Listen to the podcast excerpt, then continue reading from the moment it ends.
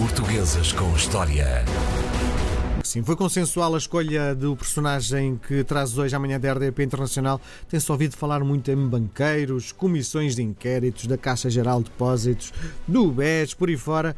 Foste buscar um banqueiro, não é? Sim, fui buscar um, um, homem que, mais do que um banqueiro, foi um, um grande milionário, o senhor Milhão, como lhe chamavam no, no final do século XIX, e porque... Nasceu banqueiro já? Não nasceu, não nasceu banqueiro, embora existissem dinheiro, negócios de, na família. Ele era filho de, de, um médico belga, mas o avô já tinha uh, negócios, mas não da dimensão, obviamente, que, que vieram depois a tomar uh, na, na, no final do século XIX, acompanhando, no fundo, também. Uh, uma fase que é mais ou menos consensual entre historiadores, uma fase de de introdução do capitalismo, do capitalismo, digamos, mais pesado uh, em Portugal, não porque industrialmente uh, fosse muito desenvolvido, mas porque era uma fase claramente de maior construção de, de fábricas e da transformação daquele capitalismo inicial que caracterizou muito a sociedade portuguesa no final do século XVIII e na primeira metade do século XIX, que era, no fundo, uma, uma articulação, uma divisão entre a pequena fábrica, não com muitos trabalhadores e eh, às vezes até com hum, famílias a trabalhar, mas que se dividiam entre esse trabalho na fábrica, dividiam o seu rendimento entre esse trabalho na fábrica e a agricultura de, de subsistência ou, ou, o desenvolvimento agrícola ou pequenos trabalhos agrícolas. Quer dizer, antes banqueiro, acima de tudo era capitalista. Fora era capitalista. Podemos dizer que era capitalista porque corresponde. Que não é profissão, mas é um estado de alma, Sim, não é? Sim, corresponde. Isso agora levava-nos longe. Sim, é, eu acho que é bem definido. É um estado de alma no sentido em que, mais do que, um, do que produzir alguma coisa, o grande negócio é essa o matéria dinheiro. intangível que é, que é o dinheiro. Às vezes não é sequer o dinheiro, porque o dinheiro tem uma forma que nós associamos uh, ou à moeda, nesta época também com as grandes polémicas da emissão da moeda, mas em nota, em papel, que depois gerava imensos problemas porque não existia este sentido tão apurado como nós hoje já temos entre o dinheiro e um número. Portanto, nesta época as pessoas ainda desconfiavam muito de que, uma, de que um bocado de papel pudesse valer alguma coisa, porque estavam ainda muito agarradas à ideia então, como era? de que a moeda que tinha, que tinha que valor. o ouro, não é? Ou a Sim. prata. E, portanto, havia uma grande desconfiança. Influência era uma coisa impensável no século XIX.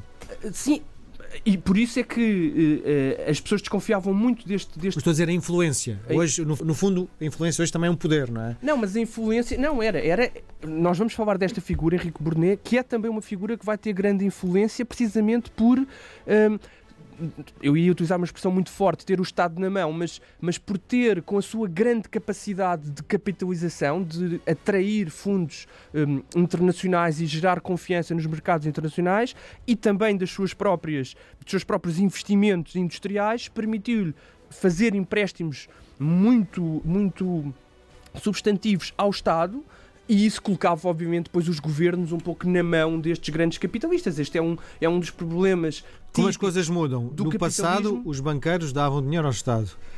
Hoje, o Estado dá dinheiro aos banqueiros. Não, eu ia precisamente dizer isso, que às vezes, às, às vezes há riscos de fazer estas comparações, mas a verdade é que é, é, muito interessante como no final do século XIX nós temos problemas que são muito similares àqueles que estamos a viver atualmente, atualmente desde o final do, do século XX e do início do século XXI, que é precisamente Uh, nós às vezes descrevemos isto como uma teoria da conspiração, por isso uhum. é que tu fazias essa inversão muito interessante. Mas onde é que está a culpa? São os banqueiros que dão o dinheiro ao Estado ou é o Estado que dá o dinheiro aos banqueiros?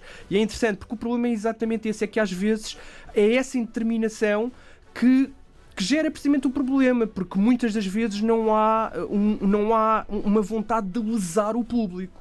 Há a ideia de que um determinado indivíduo no mercado podemos dizer porque o mercado se torna um pouco selvagem, sim, é verdade. Porque o mercado está desregulado, sim, também é verdade. Mas às vezes determinados indivíduos conseguem construir impérios hum, empresariais e, portanto, com essa capacidade depois compram títulos de dívida pública ou emprestam dinheiro ao Estado e os governos veem nessa, nessa articulação uma, uma possibilidade, no fundo, uh, se financiarem e também se associarem a indivíduos que têm a capacidade de gerar emprego. O problema é que estas coisas a determinada altura se descontrolam precisamente quando, uh, quando os governos deixam que estes investimentos fiquem nas mãos de poucas pessoas. E esse é o grande drama do capitalismo na segunda metade do século XIX, ao longo do século XIX, e é também um, um dos um dos temas quentes da discussão política ainda hoje, porque é mais ou menos consensual entre os economistas. Isto pode parecer que é uma,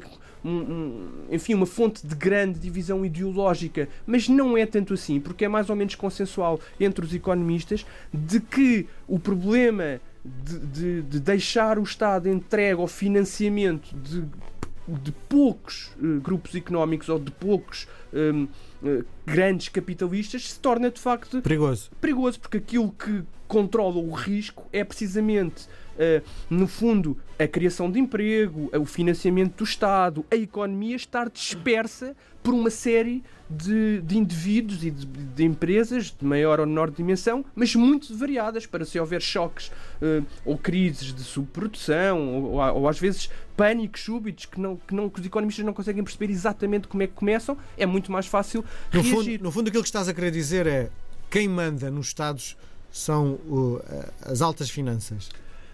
Eh, houve momentos em que isso aconteceu e aquilo que, que, que, se tenta fazer é exatamente contrariar que sejam poucas, que sejam okay. essas poucas pessoas da alta finança a controlar. E foi um pouco isto que aconteceu. Porquê é que se compreende melhor no século XIX com a história do Henrique Burnet? Porque, de facto, Portugal era um país de poucas fortunas, de pouca industrialização. E por isso é que estes, os países mais pobres, com uma industrialização mais tardia, também estiveram muito mais expostos a esta, a esta ligação entre as elites políticas e as elites económicas. Eh, quando chegamos a 1875, o, o Henrique Burnet já é um grande empresário, ele tinha nascido em 1838, portanto era um, era um homem. Se diz repete o ano? Em 1838, ele nasceu na fase em que estava a terminar uh, a, grande turbulência das revoluções liberais e o, o, o, sistema iria começar a estabilizar lá está, precisamente em torno de uma certa aliança entre grandes negociantes e as elites políticas, digamos assim, moderadas, mas quando chegamos a 1875,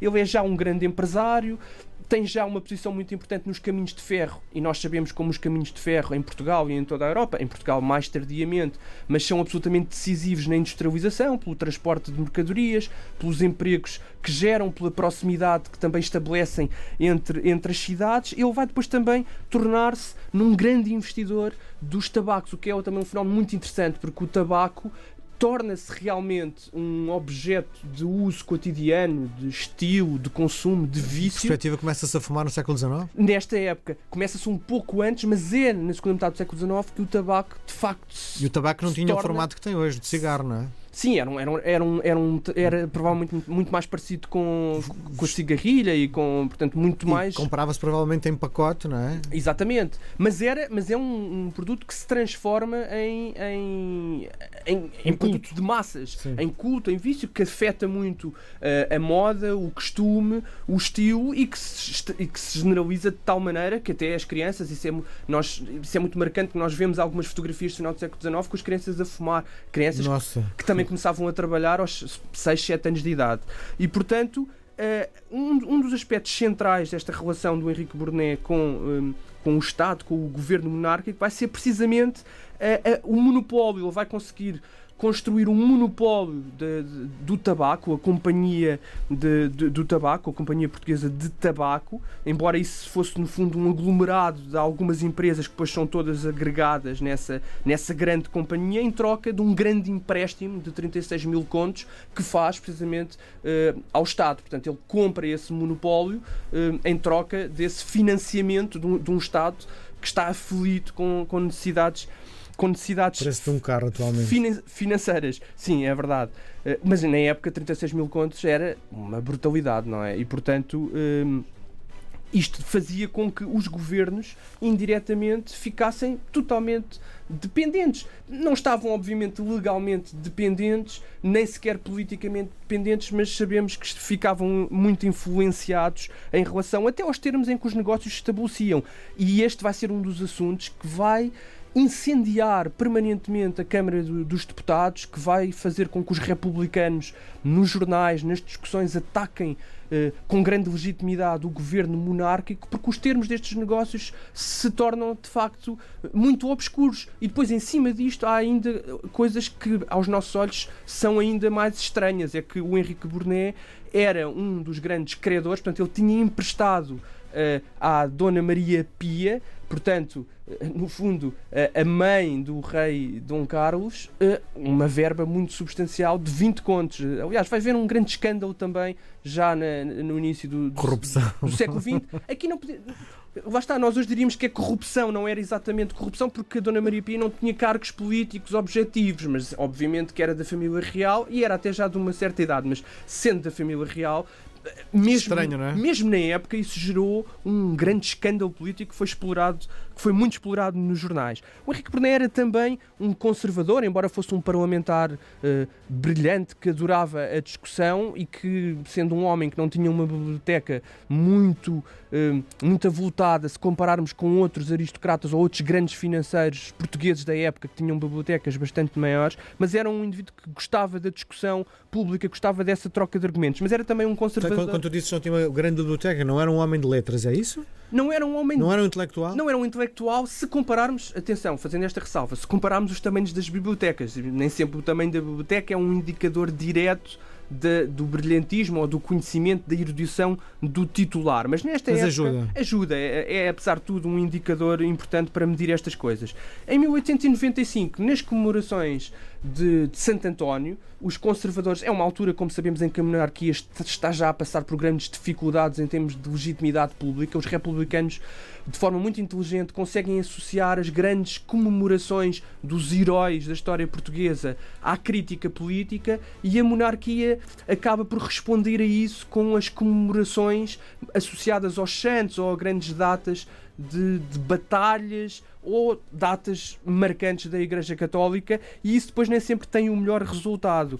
E há um desfile muito, muito conhecido nestas comemorações de Santo António em que se recria um desfile imperial da, da Idade Média, eh, em que aparece o Henrique Burnet com, uma, com uma, uma capa vermelha, um chapéu alto, eh, vestido de facto à, à época, mas numa mistura de elementos medievais com elementos da moda de final do século XIX, uma coisa um pouco ridícula. E a verdade é que, devido ao calor, esse, esse desfile acaba num grande tumulto. Uh, havia também uns balões venezianos que subiam de ar quente e as crianças da rua, que eram imensas, as crianças pobres de Lisboa, divertem-se a apedrejar os balões e, portanto, tudo aquilo acaba num, num, num certo caos. Para piorar as coisas, a grande procissão do dia de, de, no dia de Santo António que é uma posição que se estende na, pela cidade de, de, Lisboa, com todas as escolas, que na altura eram muitas as escolas também privadas e de orientação católica, com todo o aparato, as lanternas, as bandeiras, os pálios, um, as cruzes, quem, quem quem conhece um pouco esta dinâmica das, das procissões sabe, cruzes enormes, bandeiras também enormes, com aqueles frangeados de seda, etc.